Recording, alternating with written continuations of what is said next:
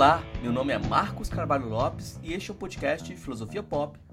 Este é o nosso episódio número 197. Recebemos a professora Beatriz Sorrentino Marques para a conversa sobre filosofia da ação. O Filosofia Pop é um podcast que aborda a filosofia como parte da cultura. A cada 15 dias, sempre às segundas-feiras, a gente vai estar aqui para continuar essa conversa com vocês. Intercalando com nossos episódios normais, de quando em quando, vamos apresentar episódios de entrevistas temáticas especiais. Você pode encontrar mais textos e informações no nosso site filosofiapop.com.br. Temos página no Facebook, perfis no Instagram, no Twitter e canal no YouTube. Nosso e-mail é contato@filosofiapop.com.br. Tem alguns recados que eu gostaria de compartilhar com nossos ouvintes. O Murilo Ferraz, um dos fundadores do podcast, conseguiu com inteligência artificial fazer a transcrição de todos os episódios do podcast. Mas é claro que essas transcrições precisam de revisão para serem compartilhadas. Então, se você ouvinte tiver interesse em revisar alguns episódios dessas transcrições, entre em contato com a gente. O segundo recado é que já está à venda pela editora APQ o livro Entusiasmo dos Deuses, ensaio sobre filosofia e cultura popular brasileira, que reúne textos sobre Cazuza, Caetano Veloso, samba, telenovela brasileira, carnaval, futebol e companhia. Se gosta da abordagem desse podcast, provavelmente vai gostar do livro. Ele está disponível também em e-book na Amazon. Confiram! Também está disponível para download gratuito o livro Cholonadur Entrevistas sobre Filosofia Africana. Este é um projeto que reúne 34 entrevistas com pensadores que estão moldando a filosofia africana fora do horizonte da lusofonia. Com o prólogo de Flamengo Lopes, prefácio de Severino Goenha e Ergimino Mucali, Cholonadur é um trabalho que eu tenho realizado durante alguns anos e espero que seja uma contribuição efetiva para transformar e desenvolver os debates sobre filosofia africana no Brasil. Se gosta do conteúdo do podcast, apoie nossa campanha de financiamento coletivo no Catarse. O endereço é catarse.me barra filosofia underline pop. A contribuição mínima que pedimos é de 5 reais mensais. Mas se você preferir contribuir através do nosso Pix, ele é contato.filosofiapop.com.br.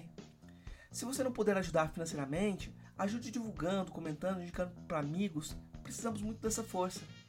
Vamos então para nossa conversa com Beatriz Sorrentino Marques sobre filosofia da ação.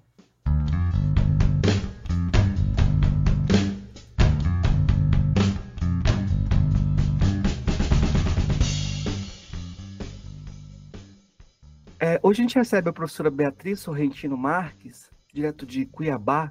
Nossa conversa hoje vai ser sobre filosofia da ação. Eu vou começar perguntando para a professora uh, agradecendo a presença dela e perguntando aquela pergunta: o que é que a gente faz por vício e deformação profissional? O que é filosofia da ação, professor? Olá, tudo jóia? É, obrigada por me receber aqui, Marcos. É, obrigada pela audiência, né, de quem está nos ouvindo. E essa é, é, interessante, né? Em filosofia a gente sempre conversa, começa com as perguntas bem fáceis. Um, o que é filosofia da ação? Um, pois é, essa é uma essa é uma pergunta que eu acho que um, a gente tem se feito mais recentemente na filosofia acadêmica, né? A filosofia da ação ela não é uma área acadêmica da filosofia até razoavelmente recentemente, né? Porque ela ela se constitui ali nos anos 50, né? Uma área específica do, do, da investigação filosófica um, contemporânea. Né? Não que a gente não tenha se perguntado sobre ação já ao longo dos séculos. Obviamente, essa é uma, essa é uma inquietação filosófica já desde tempos antiquíssimos. Um, Aristóteles já se perguntava sobre ação, certamente muitos outros filósofos também se perguntaram sobre isso formalmente ou informalmente. Né? Mas a filosofia da ação, ela se constitui como área um, especificamente, eu diria, a partir de um livro da Elizabeth Armstrong. Ela escreve o Intenção, né, que agora a gente tem tradução em português pelo Anderson Nakano, e a gente é, observa ali que ela começa a colocar a questão da maneira como a gente pensa nos problemas sobre ação hoje em dia filosofia. Então, ela, ela se pergunta o que, que é uma ação intencional. Então, parece que a área da filosofia da ação, ela está muito interessada em entender isso, né? O que, que é uma ação intencional? Porque um, a, a, ação, ela pode ser estudada por diferentes áreas do conhecimento. se a gente pensar que a gente explica movimentos e atividade elétrica do cérebro, né, processos químicos cerebrais que dão origem a contrações musculares, que me permitem é, mover minha mão para alcançar um copo e depois agarrar o copo, porque tem ali alguns esquemas motores que me permitem fazer esse movimento, e aí depois eu levanto o copo né, novamente com mais é, contrações musculares. Essa seria uma explicação para uma ação. Só que não é bem o tipo de explicação que a gente está perguntando, né? quando a gente se pergunta sobre ações intencionais. Porque quando a gente pergunta sobre ações intencionais, a gente entrou no âmbito da intencionalidade, a gente entrou no âmbito daquilo que a gente considera hum, mental, ou pelo menos uma linguagem que a gente trata como mental. Então, a filosofia da ação está preocupada com essa exposição, né, com essa explicação. O que, que a gente está entendendo com ação intencional, como é que a gente explica as ações intencionais. E aí a Anscombe ela tem uma resposta muito interessante, muito original e subexplorada na filosofia. Um, talvez porque ela escreveu um livro bem difícil de ler. E ela tem um método um pouco original, assim, né? Um pouco não, bastante original, mas assim, um pouco inovador, que talvez o pessoal não tivesse muito acostumado a ler na época. E ela se coloca algumas agendas, né? Como, por exemplo, entender o que é uma ação intencional, é, distinguir o que é uma, né, é, tentar entender o caráter das intenções para o futuro. Um, e essas, essas perguntas que ela vai fazendo ali na intenção, eu acho que não vale a pena tentar elencar todas elas, né? mas, assim, essas perguntas que ela se coloca ali, reflexões sobre ação intencional, são as que vão se tornar a agenda da filosofia da ação. Então, quando a gente pensa na ação intencional, na filosofia, a gente está pensando ainda naquela agenda da Anscombe, é, sobre o, o que, que, é uma intenção e o que, é uma intenção para o futuro, como é que a gente distingue uma intenção de uma previsão, né? Então, eu prevejo algumas consequências, mas isso é distinto de ter a intenção de que uma consequência aconteça. Ela está em torno disso, tentando caracterizar né, essas aplicações de de, do conceito de intenção. Curiosamente, a Anscombe ela não tem um projeto assim tão um, tão próximo do que normalmente a filosofia analítica faz. Ela não está tentando realmente, ou pelo menos eu eu eu estou aceitando essa interpretação. Há quem discorde, mas é, ela não tem, me parece, a expectativa ou a pretensão de definir o conceito de intenção, dando condições necessárias suficientes, né? Um, eu acho que ela está tentando entender o caráter desse conceito e como ele se aplica quando a gente é, faz a aplicação cotidiana mesmo, né? Então, essa agendinha da Anscombe, ela vai é, permeando as discussões dos filósofos a partir de então. E aí surge essa inquietação, né? Puxa, então o que é a ação intencional? E parece que isso é super relevante para a gente, porque tem implicações diretas para a ética, né? Tem um diálogo direto com a filosofia da ação, ou, desculpa, com a filosofia da mente. Muitas vezes também foi estudado numa espécie de um, dobradinha com o método, pelo menos, da filosofia da linguagem, né? Então, houve também muita discussão sobre ação que usava os recursos da filosofia da linguagem, é, não esse que a Anscombe mobiliza, mas outros, outros recursos mais próximos um, do, do, que, do, que, se tornou né, a filosofia da linguagem tradicional, né, no, na filosofia analítica ali nos anos 50. Então, não sei se isso diz realmente o que é filosofia da ação, mas, assim, num, num entendimento esquemático do que, que, é, do que é essa disciplina, é mais ou menos isso. Ah, é lógico que também houveram desdobramentos, né? Então, a filosofia da ação, ela seguiu, seguiram surgindo questões, problemas. Então, há perguntas sobre é, quais são os estados mentais que estão envolvidos na explicação da ação, que tipo de teoria a gente quer dar é, quando a gente oferece uma explicação para a ação. E há também questões sobre responsabilidade moral e livre-arbítrio, tudo isso entra no escopo da filosofia da ação, controle do agente, né? que tipo de controle a gente tem, quais são aspectos epistêmicos relevantes né, para o agente. Então, é uma agenda que se ampliou, mas que volta sempre um pouco para o que a como já ditou, não intenção, me parece, ao menos. Eu acho que tem, tem dois caminhos para a gente conversar, seguir a conversação, mas eu vou fazer uma volta aqui, eu vou linkar com aquilo que seria a nossa derradeira questão, né? Porque você traz uma agenda e uma perspectiva em que a filosofia da ação começa com a filósofa, né? E isso é, é relevante para pensar a trajetória da filosofia da ação ou até para a legitimação desse campo? Eu vou te perguntar especificamente sobre a Ascombe, como ela foi recebida como essa protagonista. Eu acho que essa questão é importante para a gente contar essa história também, não? Sim, sim. E eu acho que essa, só essa pergunta já poderia ser o episódio inteiro.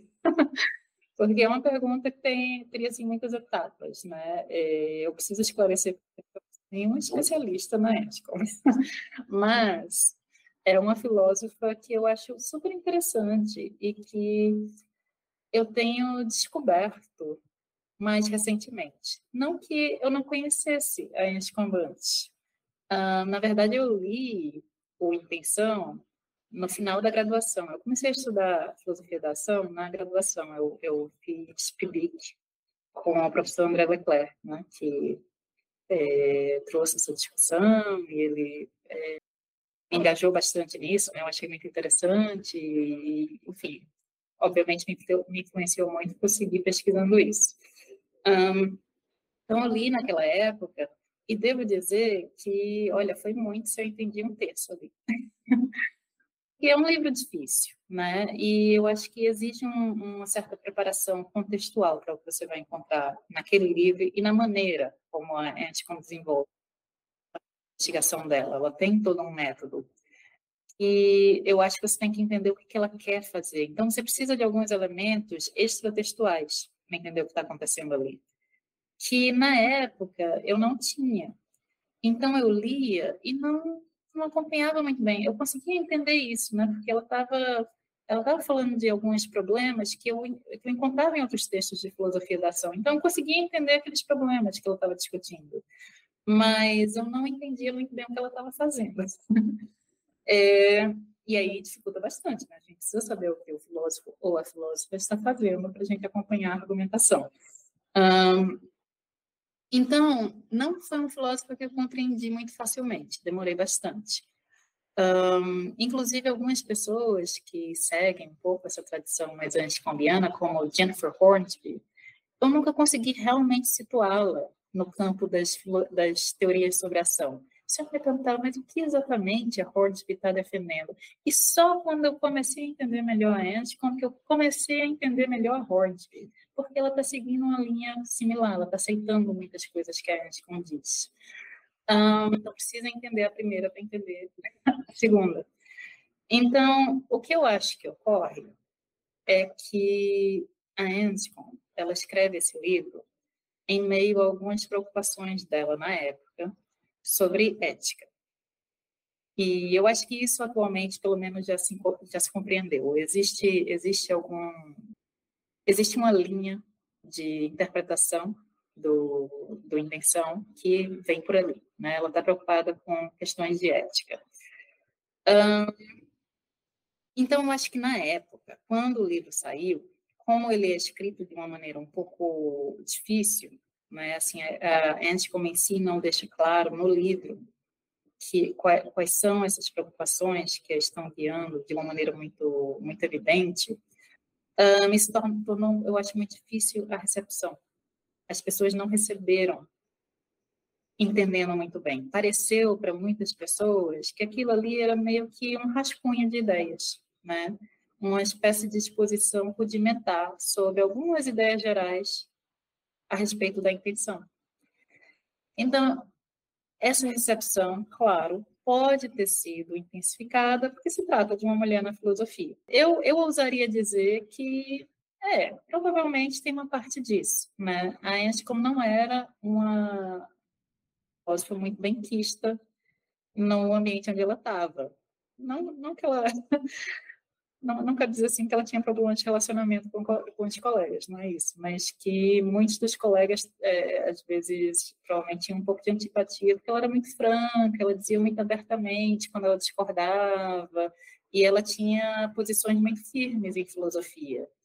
Ah, considerando as normas de gênero, é, quando você é mulher, ter esse tipo de atitude pode ser muito mal visto, pode ser visto como antipático, né? Então, provavelmente, ela aparecia como rude, muitas vezes, e antipática, o que já gera um pouco de né, pé atrás em relação àquela pessoa. Então, ela publica o livro e ele, ele é mal compreendido. Né? A escrita dela não, não, não reverbera tanto nas pessoas. Mas é lógico que Davidson leu o livro dela, se sentiu tocado por aquelas questões e escreveu a respeito. Então, é, muitas vezes, eu acho que é, a Rachel Wiseman, que escreve sobre a Anscombe e dá, dá, uma interpretação muito interessante do texto dela, um, ela, ela diz esse tipo de coisa. Ela diz: olha, parece que quando o Davidson escreveu, as pessoas receberam a discussão como uma espécie de. Ah, ele desenvolveu aquele rascunho inicial da Anscombe e ele deu para a gente um trabalho mais acabado. Tanto é que muitas vezes a gente olha assim algumas teorias sobre ações como eventos, né, identidade de eventos, é comum que ele que essa teoria seja apresentada como uma teoria Davidson-Anscombe. O nome do Davidson aparece na frente e da Anscombe depois. E às, às vezes a Anscombe é por completo esquecida nessa referência. Não que a Anscombe tivesse uma teoria sobre a identidade de eventos, ela não parece ter. Mas, mas nessa má interpretação que as pessoas fazem, elas colocam o Davidson na frente, né? Assim, a teoria da identidade bem desenvolvida, no caso, é a dele, né? E aí a gente começou porque ela pensou ali, inicialmente, essa ideia de que ações são eventos. Um, então, provavelmente, ser uma mulher na filosofia não ajudou tanto. Vamos lembrar que esse livro é dos anos 50, né? Eu acho que as preocupações que ela tinha, no entanto, ações muito caras das filósofas da época dela. Saiu recentemente, né, os, os livros sobre um, essa relação que uh, Elizabeth Anscombe, Philippa Foot, Mary Midley um, e Iris Murdoch mantinham quando elas eram estudantes em Oxford. Posteriormente, né, elas foram amigas ao longo da vida.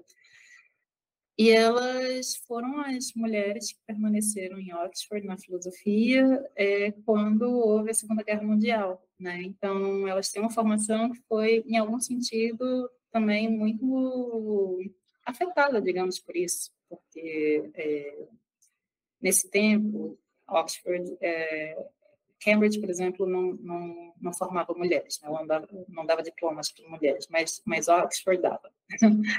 É, então, eles frequentavam Oxford, acho que a partir de 1912, começou a dar diploma para as mulheres. E aí, elas frequentavam Oxford, só que tinha as faculdades destinadas para as mulheres, não era uma coisa mista, né? era uma coisa separada. Tinha as faculdades dos homens e quatro faculdades para mulheres, que são chamadas de colleges, né? E aí elas frequentavam, então, essas faculdades pra, de, é, voltadas para as mulheres, só que houve um esvaziamento das faculdades de homens, porque eles foram convocados para a guerra, né?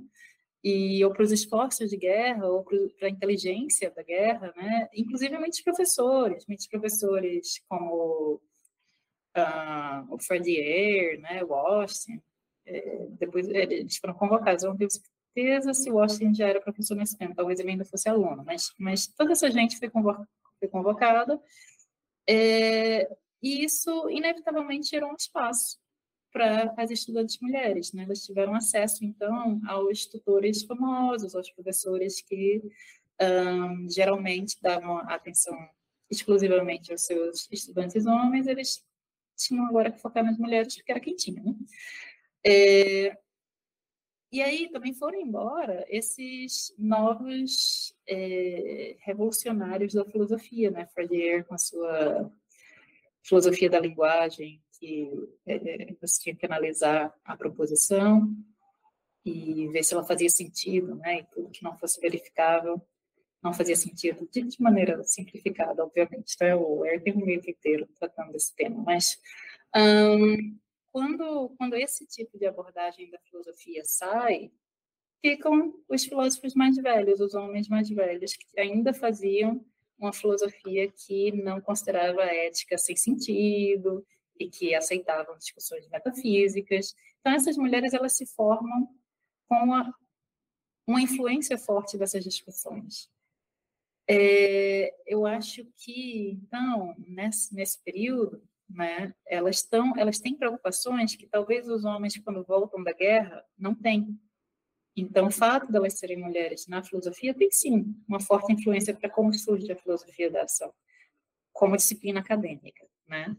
Porque as preocupações da ética são preocupações com a ética. Ela está preocupada com como é possível a gente fazer uma ética, né? Ter investigações sobre ética se a gente não tem uma discussão sobre é, questões de psicologia, como o que é uma intenção.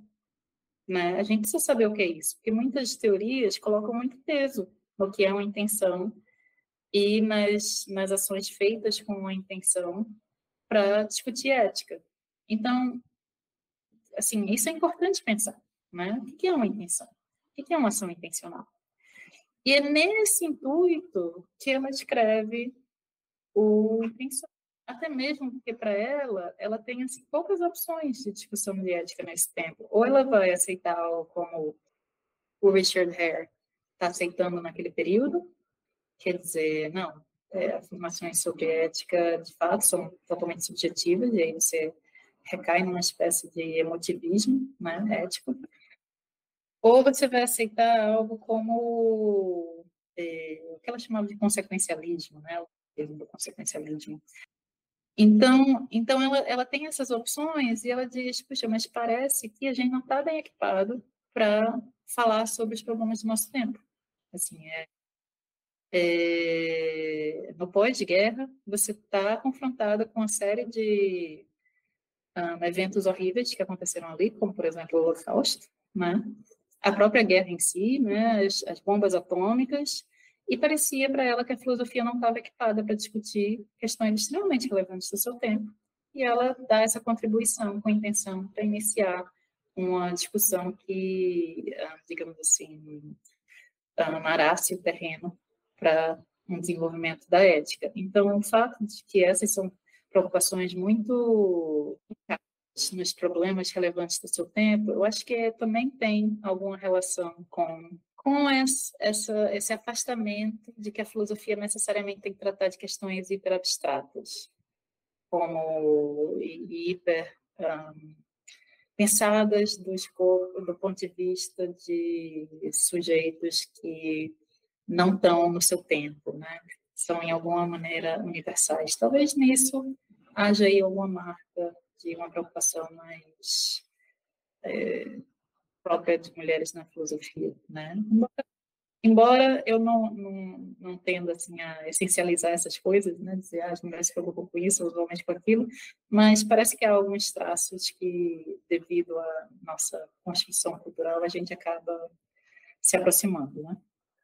Professora, fiquei com peso da consciência, porque agora estava procurando exemplos para a gente contextualizar a filosofia da ação, mostrando que como ela está no cotidiano, e eu só lembrei da discussão do VAR no futebol. Porque o futebol é, é, é, o clube, é, o clube da masculinidade, né? Assim, acaba sendo, né? E aí você tem todas essas discussões. A ação foi intencional ou não foi intencional? Foi bola na mão, mão na, mão na bola. Mas é um bom exemplo do lugar onde o pessoal está discutindo muito detalhe essas questões da intencionalidade também, né? Se a gente fosse trazer para o cotidiano, eu só conseguia esse exemplo. É, é por aí a, a, a, atribuição de intencionalidade, a atribuição de, é, de uma ação consequente, é isso que está em jogo. É, eu estou lembrando aqui, eu acho que é um exemplo talvez transcenda é, mas é, é, um exemplo também é, dentro desse, desse contexto do futebol, um, um, momento da Copa de 94, em que o jogador Leonardo ele dá uma cotovelada no adversário. Aí alguns falam, não, mas não foi uma cotovelada intencional, foi uma ação reflexiva. Ele estava oprimido, ele fez um ato reflexo. Né? Só que a questão é sempre se a, a cabe a punição ou não cabe a punição, se há, no, no caso, responsabilidade ou não. O que você comentar sobre esse exemplo? Primeiro, eu devo dizer que o futebol, por mais que tenha essa marca no Brasil de ser um esporte muito masculino, é, há muitas mulheres que gostam de futebol, então não necessariamente o exemplo vai escapar do nosso escopo. Eu, por exemplo, me lembro muito bem dessa cotovelada do, do jogador e fui uma das que ficou ali aflita para saber como seria avaliada, para saber como é que o Brasil ia se sair naquela situação. Então, uh, não é um, é um exemplo estranho para mim.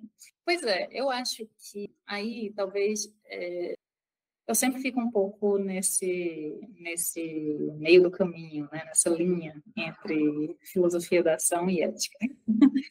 um, como a gente vai avaliar a ação, no fim das contas, acaba entrando no escopo da ética, né? A gente acaba tendo que dizer, tá, mas qual é a nossa teoria em ética? Um, como é que a gente vai pensar que a gente avalia ações? O um, que está em jogo quando a gente avalia as ações, né?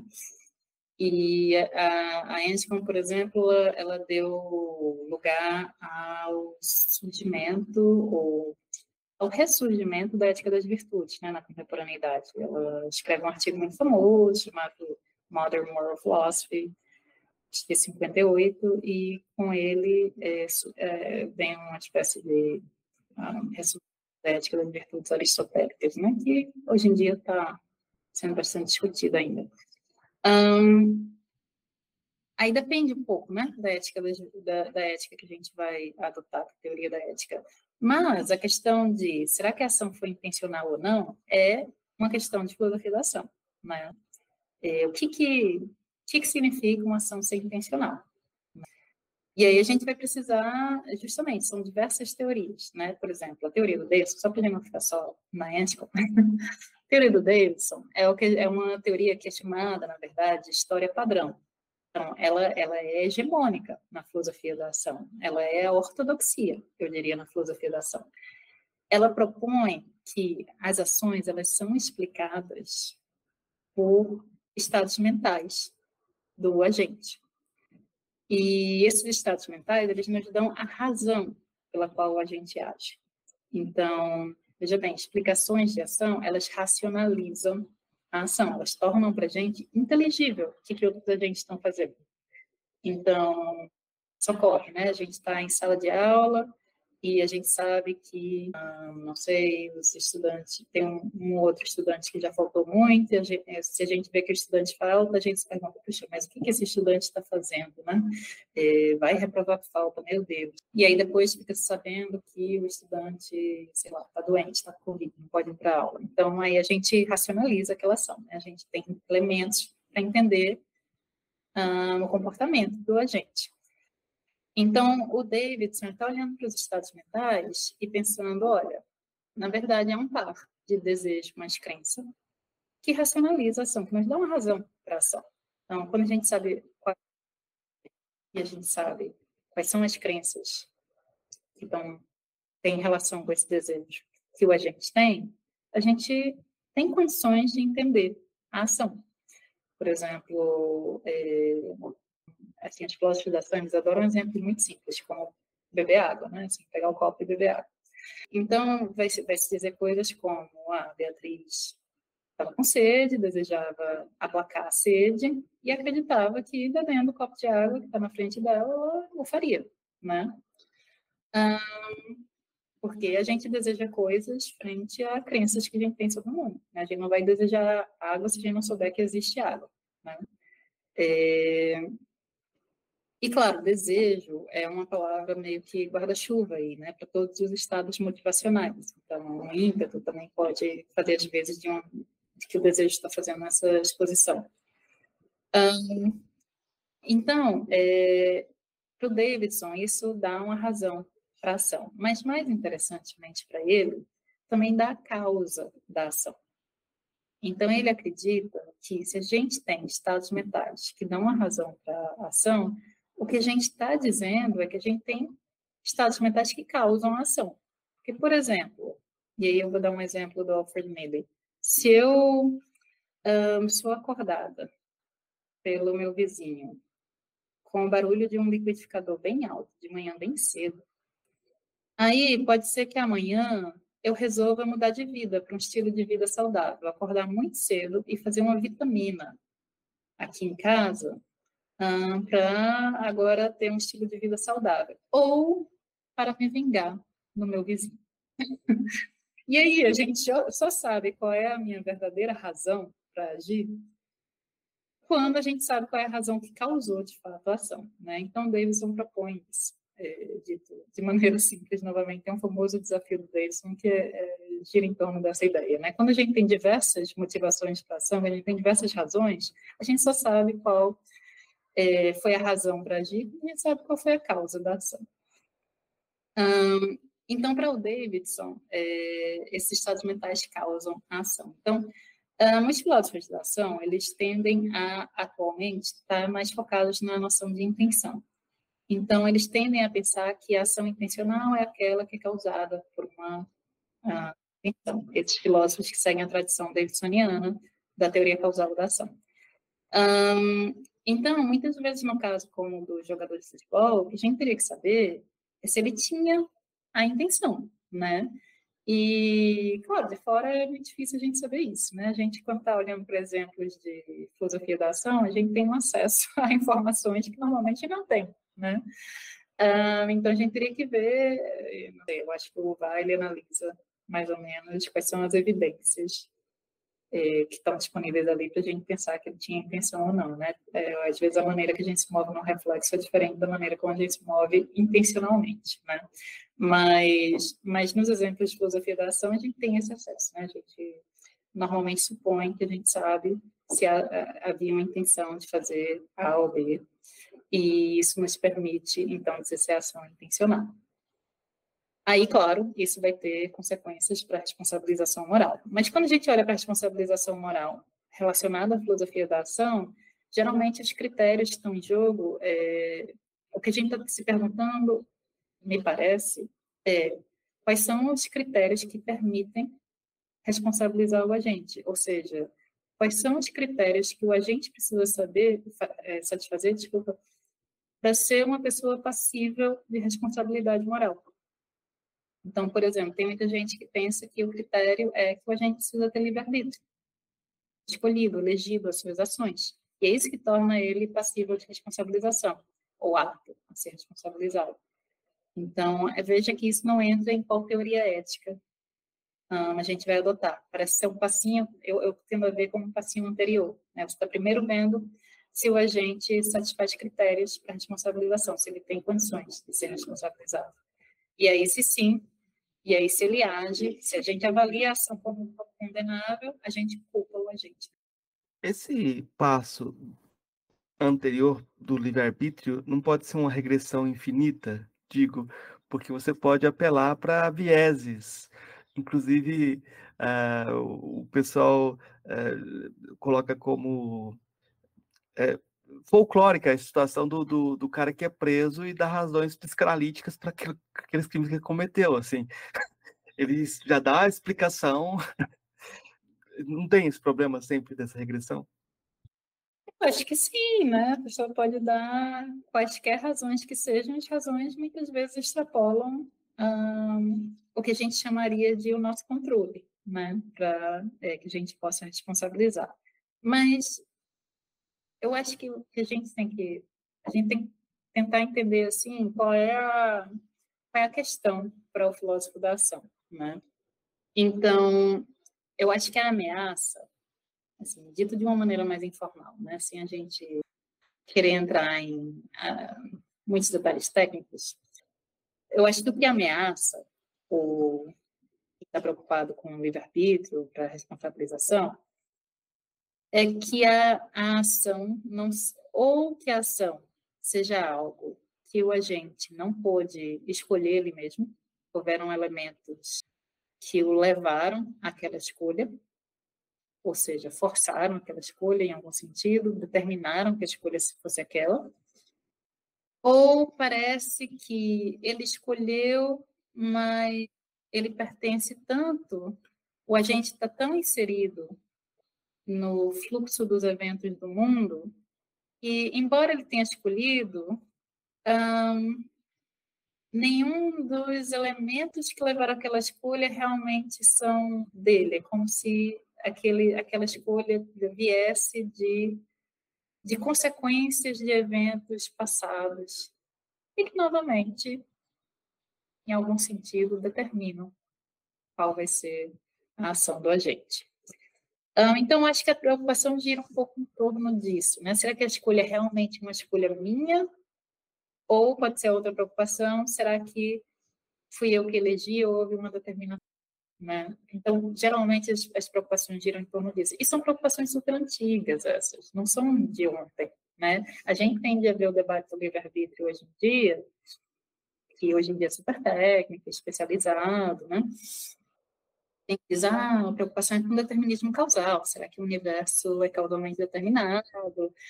Mas nem, nem é só essa a preocupação, né? A preocupação já foi outra. E essa preocupação de um determinismo genético, de um determinismo social, já, já foram preocupações ali no século XIX, né? Tinha essa ideia, puxa, mas a, né, eu sou um produto da sociedade.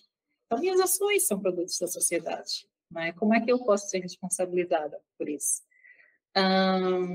Preocupações com algum tipo de determinação epistêmica, eu vou dizer, tipo, divindade é onisciente. Então, a divindade já sabe tudo que eu vou fazer. Como é possível, então, que eu tenha livre-arbítrio se a divindade já sabe, já está estabelecido, de alguma maneira, o que eu vou fazer, né? Ou preocupações como da, da batalha naval, né, do Aristóteles. É, vai haver uma batalha naval amanhã, é verdadeiro ou é falso? E será que hoje eu já posso dizer que essa proposição é verdadeiro ou falso? Né? Parece que parece que a, a, assim, supõe-se que a ideia seria essa. Né? E aí, se for verdadeiro, então já está determinado que vai acontecer uma batalha naval amanhã. É, então, essas preocupações com, né, será que os eventos do mundo estão determinados e quanto, o quanto eu estou inserida nos eventos do mundo, os eventos sociais, e quanto isso determina, influencia fortemente aquilo que eu vou fazer, são preocupações que já existem há muito tempo e que a gente dificilmente vai escapar completamente. Né? Existe algum, em alguma medida, nós estamos, sim, né, influenciados pelo nosso ambiente, pela nossa biologia, pelo, pelos eventos outros que ocorrem no mundo, a fazer o que nós fazemos. E aí, claro, tem quem argumente que isso elimina a responsabilização, ah, isso torna os agentes inaptos para a responsabilização, eles não qualificam né, para serem responsabilizados. Há quem defenda que não, mas espera lá. Ainda dá para responsabilizar, porque vai ter quem defenda algum tipo de sobrevivência do livre-arbítrio, né, algum tipo de capacidade de eleger o que eu vou fazer. É, eu posso fazer A, ou eu posso fazer pelo menos não A. Né? É, então, há quem defenda isso. E há quem defenda, olha, mas assim, eu acho também o entendimento de livre-arbítrio necessário para a responsabilização moral não precisa passar por essa habilidade de, ou pelo menos capacidade de ter agido de outro modo. Talvez o livre-arbítrio que a gente física, a responsabilização moral, esteja mais próximo de é, uma espécie de expressão das minhas razões para agir, né? Se eu ajo de maneira que está de acordo com as minhas razões para agir e que essas razões para agir eu alteraria se houver, se, se, se o cenário fosse outro, né? Minhas razões para agir é, ou poderia alterar, por exemplo, se a gente pensar uma pessoa que sofre de uma patologia, de uma fobia, né? agorafóbico, que não consegue sair de casa, mesmo que não sei, o apartamento comece a inundar, então não consegue sair de casa. Então, assim, é, é o, o agorafóbico não consegue né, é, flexibilizar muito bem o seu comportamento face a razões que se apresentam para modificar o comportamento. Mas a maioria de nós consegue. E há quem avalie que isso é suficiente para que a gente seja moralmente responsável. Então, é, dentro dessa discussão do, sobre responsabilidade moral, que atualmente é super forte, né, tem uma quantidade assim razoavelmente grande de opções que a gente pode escolher para responder esse tipo de, de questão, né? Mas será que é só uma influência ambiental situacional? Ou psicológica de tempos da infância. Certamente tem essas influências, mas será que isso realmente exime completamente a pessoa de responsabilização moral? Dependendo da teoria, não. Né? É, a gente tem sempre essa questão da, da, de onde você corta a cadeia causal, né? É, de como você orienta a cadeia causal, mas tem a questão da acrasia também, né? De, eu não sei se a tradução, fraqueza da vontade, ou algo assim é, vale, mas a, a, a questão de, de, que a pessoa, de alguma forma, ela tem um conhecimento, mas ela não consegue agir naquela direção, né? Algo que os Platão e Aristóteles pressupunham que não seria possível, né? Mas um, deixa eu dar um exemplo aqui, uh, tipo, exemplos não faltam, a gente na filosofia está sempre brincando com esses exemplos da acrasia, mas é uma questão antiga, né? De você saber o que deve ser feito, mas você não conseguia agir. E tem uma questão também, hoje em dia, relevante, é se a crasia é sempre irracional. É, queria que você comentasse um pouco, porque essa questão acho que volta com tudo junto com esse debate da filosofia da ação, né? Verdade. É, a questão da crasia. Eu acho que Aristóteles, ele um, aceitava, né? Que às vezes a gente age de maneira prática. E ele tem uma discussão sobre isso. É, a acrasia, o Alfred Milley, é, M-E-L-E, ah, é o sobrenome dele, discute num livro dele chamado Irrationality. E ele discute bastante o tema. Eu, eu li é, vários anos, então não me lembro assim, de todos os detalhes, mas, mas ele entra nessa. Ele, ele tem uma discussão bem detalhada sobre justamente esse ponto. Né? Quando a gente julga melhor fazer A é, mas a gente não faz A. Né? A gente faz B. Ou a gente faz não A, simplesmente. Né? Algo que a gente.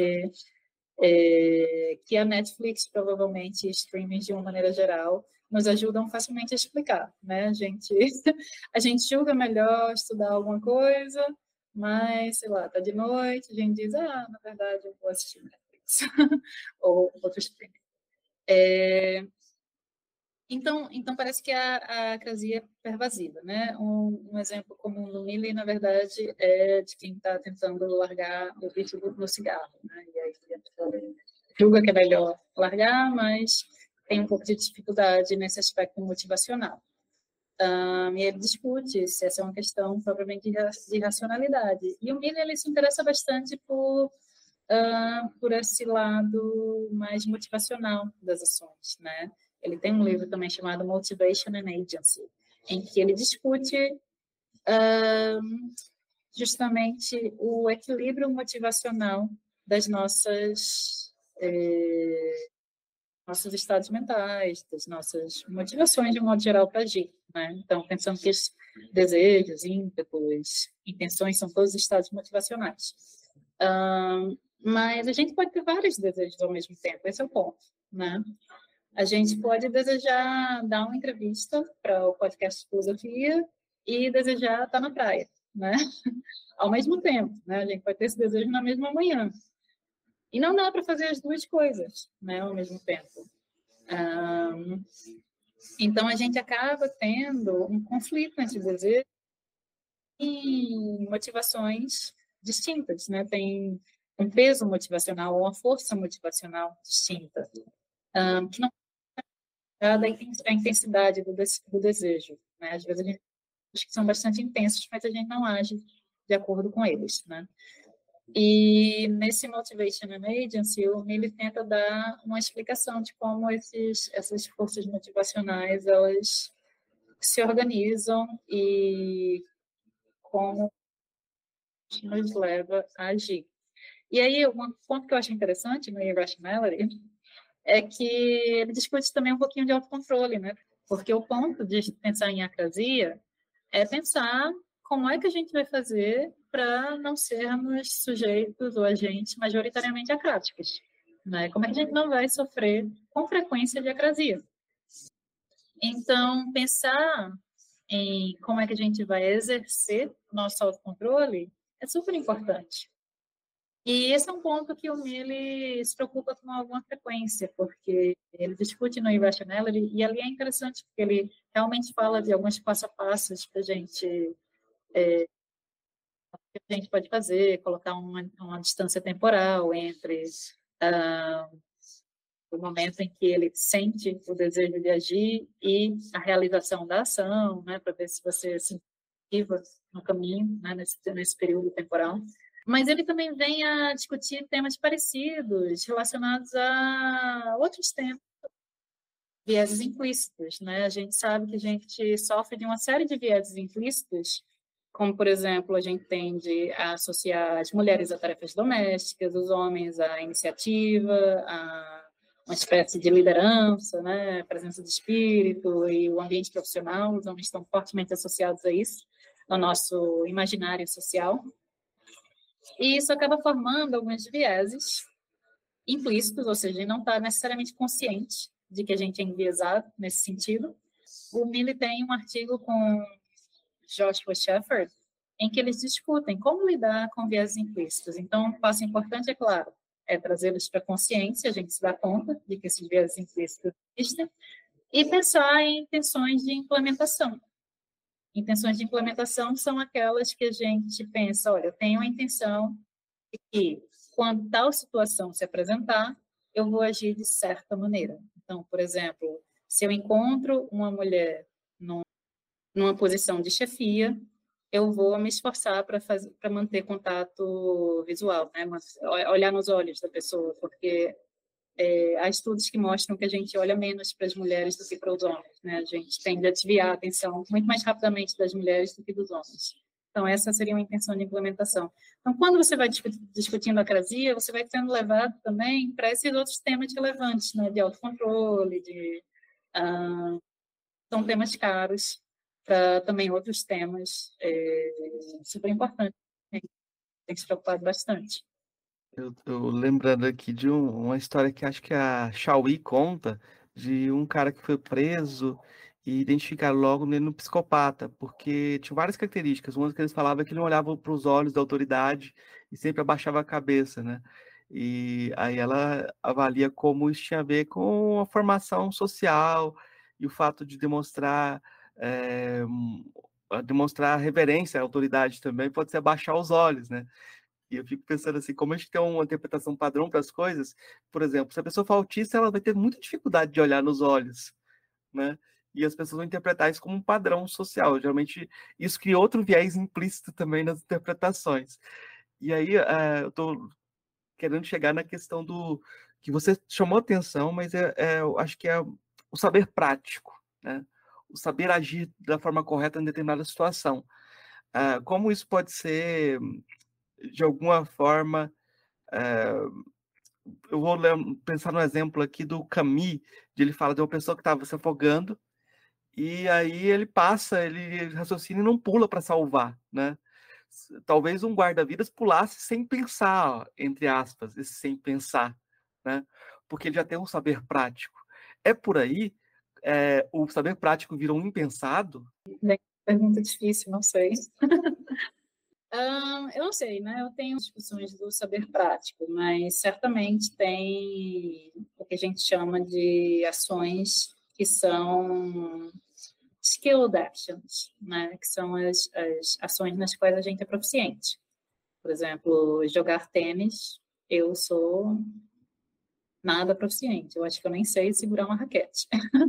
Mas há pessoas que são proficientes, né? Altamente proficientes até e elas vão fazer coisas num jogo com uma bola de, de tênis vindo em direção a elas que eu não sei, eu vou sair correndo, né? Mas, mas uma pessoa que sabe, né, segurar uma raquete e rebater aquilo, ela provavelmente não vai ter essa reação de sair correndo que eu teria. Ela vai agir de acordo com o jogo de tênis, com as regras do jogo de tênis. Então, E à medida do tempo, é que o tempo vai passando e a pessoa vai sendo treinada naquilo, a gente vai automatizando essas respostas motoras.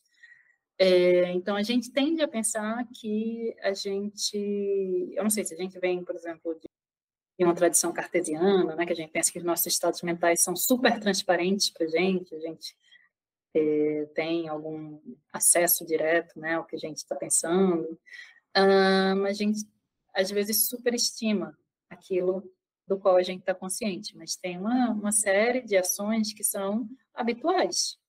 E quando as ações são habituais, a gente não está consciente da sua realização. Inclusive, um, eu que sou uma pessoa esquecida e muitas vezes desatenta, eu muitas vezes me dou conta de que eu já guardei, por exemplo, todos os potes de tempero que eu usei, porque eu faço isso automaticamente. E aí, num dado momento, eu digo: opa, peraí, cadê os potes de tempero que eu tenho que guardar? Não, mas eu já guardei, né? Eu nem me dei conta. Eu tenho o hábito de fazer isso, e eu já faço isso quase que automaticamente. Então, eu não presto muita atenção e muitas vezes eu não estou sequer consciente de que eu fiz, né? Um, então, é, isso quando a gente está aprendendo uma habilidade como o tênis, como uma dança, como instrumento, eu acho que são bons exemplos, né? Porque a gente começa sem ter muita ideia de como fazer, tem que prestar atenção em cada mínimo movimento e depois aquilo vai sendo automatizado e a gente para de ter que prestar atenção. Um, isso passa a constituir um certo repertório de ações né, que a gente tem, que estão disponíveis para nós.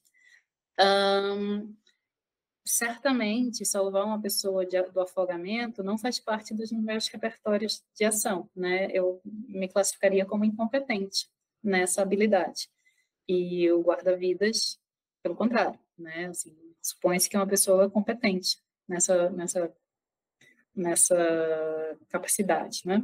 Então, então, se pensaria sim, né, que em algum sentido poder realizar algumas ações e, inclusive, é, ser responsabilizado por algumas ações também depende um pouco do que a gente é capaz de fazer, né, do nosso repertório de ações. Uh, mas tem, tem discussões que são bastante aprofundadas sobre essa noção de, um, de proficiência nas ações, né, e leva em consideração justamente a proficiência, por exemplo, esportiva, né? Ações são altamente especializadas mesmo. Um, e que eu acho que seria, seria talvez, é, permitissem desenvolver um pouco mais essa discussão. Né? Eu não, não conheço tão bem, já, já li algumas coisas, mas não conheço tão bem. Eu fiquei lembrando que o Aristóteles já faz essa discussão também, aquela coisa de você, se eu pulo na água e não sei nadar, eu também eu tenho que ter um conhecimento prévio também das minhas capacidades e tudo. Então tem, tem, um monte de cálculos que estão dentro dessa, dessa, desse jogo aí que é, é preciso levar em conta também. É, geralmente acontece também das pessoas quererem ajudar e não saberem também, né? Então é, esse, a própria ideia de um conhecimento prático leva a gente para a dimensão do tácito, que a filosofia tem muita dificuldade de, de lidar, assim, aquilo que não não está previsto também em linguagem prévia assim mas eu queria te perguntar sobre algo que é muito é, contemporâneo que é a ideia de agência coletiva né. A gente tem várias pessoas estudando até o comportamento das pessoas na internet e como é, muitas vezes, uma parte das vezes é, as pessoas são tomadas como eh, não não agentes de certa forma elas são tomadas como animais assim que se comportam em rebanho né. Como é que a filosofia da ação ela tem trabalhado essa questão? É uma, é uma questão para a filosofia da ação e tem gente que estuda assim a agência coletiva é, também eu acho que aproximando da discussão sobre instituições né é, será que a gente pode dizer que instituições agem é, então tem, existe essa discussão sim eu, eu não estou nem um pouco próxima dela. Muito pelo contrário, né? Eu conheço pouquíssimo, né? Eu sei que é um tema de discussão justamente por essas questões é, atuais que a gente tem vivido, né? Então, o que é a agência coletiva? Será que pensar numa agência coletiva implica pensar numa intenção coletiva? O que pode ser uma intenção coletiva, né? Assim, isso, isso soa super estranho. Um, mas também nessa esfera institucional, né? O que, pode ser uma ação institucional, o que, o que significa para as instituições agirem. Um, mas eu não estou não tô muito bem versada nessa discussão para conseguir desenvolver muito. Tá ótimo. Eu, eu é, vou puxar aqui para o nosso tema. Eu, eu, resvalei nesse tema quando a gente falou do, da questão do, do gênero e a escrita da Anscombe. E eu acho que um, a primeira vez que eu ouvi falar de filosofia analítica foi na faculdade, aos 25 anos atrás, na época que filosofia analítica não era filosofia, sabe? Aqui no Brasil, o pessoal, não, filosofia analítica, coisa. E quem é, me apresentou o tema é, foi a Sofia Stein. E ela sofria muito pela dificuldade de orientação, a dificuldade de conversação, e com todas as dificuldades que tem para uma mulher se colocar dentro do espaço de conversação, trazendo temas uh, como uh, o debate sobre um, um, um, ramo da filosofia que quebrava uh, certas hegemonias, né? Eh, eu queria, estou trazendo essa, essa, conversa porque é, é, muito curioso como há 25 anos atrás a filosofia analítica era vista como esses como esse, essa não filosofia. E hoje eu posso dizer que ela faz parte do jogo já, de alguma forma, é, tem seu espaço, tem um espaço acadêmico muito forte já hoje em dia, né? São transformações que são muito, muito bem-vindas vindas para nossa nosso desenvolvimento em termos de debate também, né? Mas um, nesse mesmo tempo o Foucault era visto como não filósofo, falava assim, ah, ele está trabalhando de umas questões aí que não, tipo, você está falando de coisa de, de, sexualidade, isso não tem nada a ver com filosofia, né? São temas que são considerados sérios e temas que não são considerados sérios. E eu acho que esse tema de trabalhar uh, agência, agência coletiva, a gente entra numa agência coletiva em que uh, só a masculinidade tem, tem voz dentro da filosofia, e isso é tomado como tácito, né? E quando você propõe a debater uh, o espaço das mulheres, o pessoal fala, se remete a perspectivas cartesianas. Não, a filosofia, tudo é impessoal, tudo é. Eu queria que você comentasse um pouco, porque eu acho que tem um, um, um trabalho de abertura de campo que as filósofos têm feito no Brasil, que é algo que chama atenção, que está acontecendo algo na filosofia brasileira. Isso, isso é algo que está acontecendo. Sim, acho que está acontecendo algo sim, né? Acho, acho que muitas mulheres na filosofia algum tempo estão fazendo o trabalho delas de às vezes é um trabalho assim árduo, né, de formiguinha, e trazendo temas, e trazendo a ideia de o que é uma mulher na filosofia, né, de publicar trabalhos, de expor suas ideias, de participar de eventos, de, ah, de trazer discussões que às vezes não são as discussões correntes, mas mesmo nas discussões correntes também é, falar, né? E, e, falar de uma maneira diferente, né? Porque as mulheres não exatamente reproduzem os discursos que os homens reproduzem da mesma maneira, né? Então, sim, está acontecendo algo. É, eu acho que vem acontecendo já há um tempo, porque essas mulheres elas têm contribuído antes de haver um, um, uma coletividade mais unificada das mulheres que tem tem aparecido mais recentemente, acho que as professoras que vieram antes de nós também deram essas condições, né? Assim, elas eram ainda em menor número e mantiveram ali a, a luta, né, por, por discutir filosofia, né, por serem mulheres dentro da filosofia. Isso eu acho que é bastante, né? Isso não é pouca coisa. em outros tempos, então, era, era, atualmente um pouco mais dessa coletividade, né? A gente tem refletido mais juntas sobre o que significa ser uma mulher na filosofia e o que significa ser uma mulher na filosofia brasileira. E como isso pode ter os seus obstáculos devido não só ao nosso baixo número, né, o nosso número pequeno, mas também devido a como a gente pensa a filosofia, como a gente apresenta os nossos temas e até sobre os próprios temas, né? Por exemplo, a gente tem essa, essa ideia mesmo, né? Parece que está falando, então, é, parece que é uma coisa realmente generalizada, né? Que a gente pensa que metafísica e epistemologia são temas sérios, né? O resto é um pouco menos sério, né? E aí você olha para essas áreas, né? Tem muitas mulheres que discutem Foucault, então parece também que as áreas que as mulheres discutem são associadas à falta de seriedade, né? Provavelmente isso também não é tão não é à toa, né?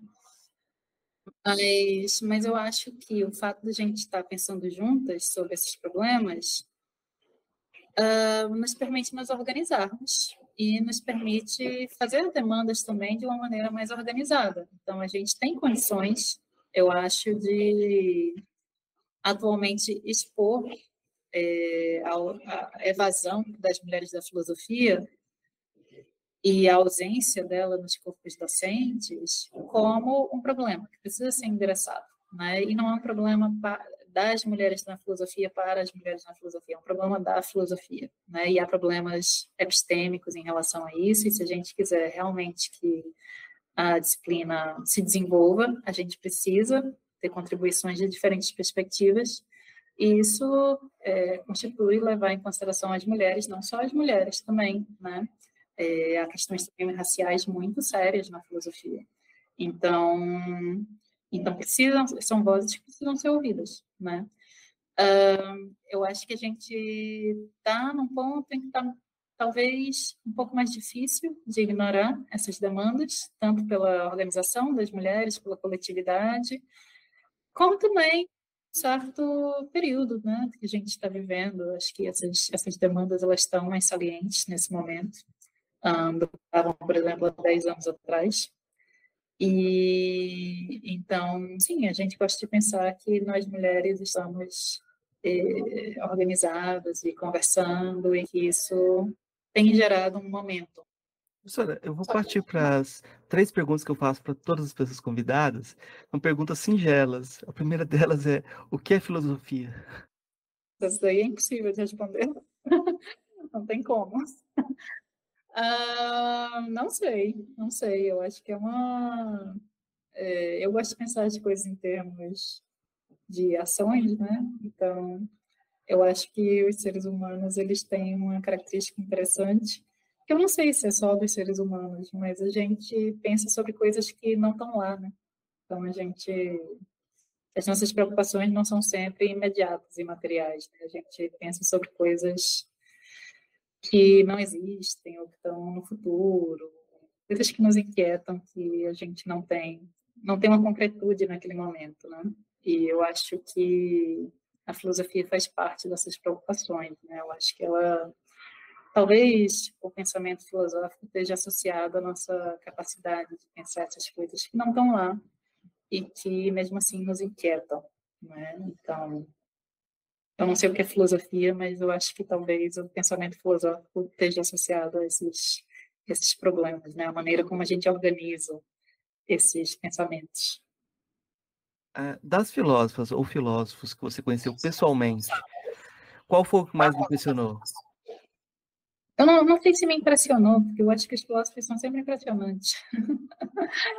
né? A sua maneira, né? Cada um, assim, quando a gente conhece filósofos que a gente lê, que a gente, uau, né, teve acesso ao trabalho publicado antes de conhecer, a gente tem uma certa uh, uma admiração por essas pessoas. Então, uh, tem sempre aspectos da sua filosofia que a gente considera muito impressionantes, né? Mas eu acho que tem filósofos que eu acho que tem característica, tem uma característica que eu acho que talvez fosse mais interessante é, mencionar. São filósofos que eu considero motivadores, né? Incentivam a, a filosofia, o pensamento filosófico, e aí seja em quem for, né? Seja num, numa jovem ou num jovem estudante, ou seja entre os colegas, e talvez isso isso vale atenção, né? Então, já que a gente está falando sobre as mulheres na filosofia, eu, eu citaria fortemente minhas colegas na rede, né? por exemplo, a Carolina Araújo, a Juliana Ágil, a Silvana Ramos, certamente, a Michele Seixas, certamente são pessoas que eu considero super incentivadoras, né? que, estão mobilizadas para que mais pessoas façam filosofia, então são pessoas que é, com, quando eu falo com elas, me motiva né, a pensar em filosofia. E em relação houveram outras pessoas, né? André Leclerc, certamente, né? Esse meu orientador no início. O Alfred Milley, eu, eu tive contato com ele quando eu fiz o sanduíche, e eu fiz o sanduíche com a supervisão dele, ele é bastante impressionante nesse sentido, né? ele é muito motivador, levava meu trabalho muito a sério, tinha uma atitude profissional legal né, em relação a isso, eu, eu considerei esse período muito motivador. É, o Oswaldo Pessoa, que foi meu orientador no doutorado também, né, uma pessoa que me, me incentivava bastante. Então, eu considero que essas pessoas são muito motivadoras. Um, um filósofo também que eu lembro que eu conheci só num evento, mas que eu achei bem motivador, foi o Neil Levy. Né? Assim, nessa atitude né, de se engajar com os trabalhos que estão sendo apresentados, conversar, é, fazer comentários. Né? Eu acho que os, os filósofos que assim, se dedicam a essa interação tendem a ter, é, tendem a me marcar de alguma maneira, né? Eu, eu tendo a considerar é, que eles estão dando uma contribuição para quem está estudando na área e são super motivadores. Sua filósofa ou filósofo favorito? Também, também impossível de responder, né? Eu não sei. Eu acho que eu vou jogar aqui o nome da, da Anscombe nesse momento, porque eu tenho lido bastante coisas relacionadas a ela, e e eu tenho achado super interessante, porque, como eu mencionei, é uma redescoberta, né? Agora eu, eu leio as coisas e eu vejo com outros olhos, e isso é muito interessante você comparar como você percebia aquilo antes e como, depois de alguma maturidade, você consegue perceber melhor, né? Você consegue entender melhor. E eu fiz uma descoberta incrível. É... Quando eu comecei a ler com um entendimento melhor, me dei conta de que ela é excepcionalmente interessante. Ela está coisas muito, realmente complicadas, mas ao mesmo tempo iluminadoras sobre a ação. Então, é, eu, eu diria ética nesse momento. É, você na, quando a gente falou sobre o gênero e como havia uma rede de filósofas também na Inglaterra, isso é muito, muito marcante. Você pegar todas as autoras aí, é, um, é realmente é, ver como as questões estão inter, interconectadas, que ela tem conversa com a Philippa Foot, com a Iris Murdoch. Então, você começa a ver que tem um, um eu acho muito, muito, muito bacana é, ver como tem essas conexões aí, e é todo um programa de estudo também, quando você começa a situar essas questões dentro desse ambiente, né? Eu acho, né? É, professor, eu queria pedir indicações de leituras, de filme, de música, o que você quiser indicar. É, deixa eu pensar. É, de leitura? Já que você falou da Netflix também, você pode indicar alguma coisa. Tá bom. É, de leitura, eu indicaria textos filosóficos como Intenção da Escombe, obviamente, para a gente não deixar de lado, já que vamos falando nisso. Um, mas indicaria também um livro que eu acho super interessante, da Mitsuya, é, acho que é Intersectional Feminist Theory of of Moral Responsibility. Então, ela propõe uma discussão sobre feminismo e interseccionalidade em torno da responsabilidade moral, né, desses problemas de responsabilização moral. Esse é um livro que eu acho super interessante e que eu não vejo ser amplamente discutido, mas que um, eu tenho lido e relido e acho, acho realmente demais. Um, deixa eu pensar, de filmes, eu vi recentemente um que eu considerei legal, uh, chama Women Talking. Um, eu não tenho certeza de como ficou a tradução. É, acho que é Entre Mulheres, talvez, a tradução em português. Um, então, recomendaria ver esse filme. Acho que é bem interessante. E, e é um, assim, é fundamentalmente é, filme se desenvolve, se desenvolve fundamentalmente em cima de diálogos, é, tratando de questões é, de gênero que a gente discutiu, né? Claro, é, é um, assim, é um, é um filme um pouco forte, né? Ele, ele discute uma violência um, grande, né, ocorrida, então precisa de um certo preparo psicológico, então talvez um alerta de gatilho de que trata de violência sexual, mas um, é, é, um filme muito interessante. É, eu, eu recomendaria assistir. Um, E eu acho que é isso. Eu não sei se eu tenho mais recomendações. Não, eu acho que eh, eu vou recomendar, chamar atenção para o artigo A Rede Brasileira de Mulheres Filósofas e a Desigualdade de Gênero na área de filosofia, que é, a professora Beatriz é uma das autoras, junto com a Silvana Souza Ramos, Carolina Araújo e Juliana Ágil, né? Então, esse, esse, mapeamento da desigualdade dos gêneros, eu acho que é uma, a gente falou sobre isso. Uh, também o grupo de escrita de mulheres na filosofia, que é um grupo que a professora participa. E para quem quiser se aproximar mais da, das perspectivas dela, você pode encontrar a tese dela no repositório da USP. A tese de doutorado está eh, disponível no, no repositório da USP e também vários vídeos de divulgação, várias conversas sobre filosofia da ação, né?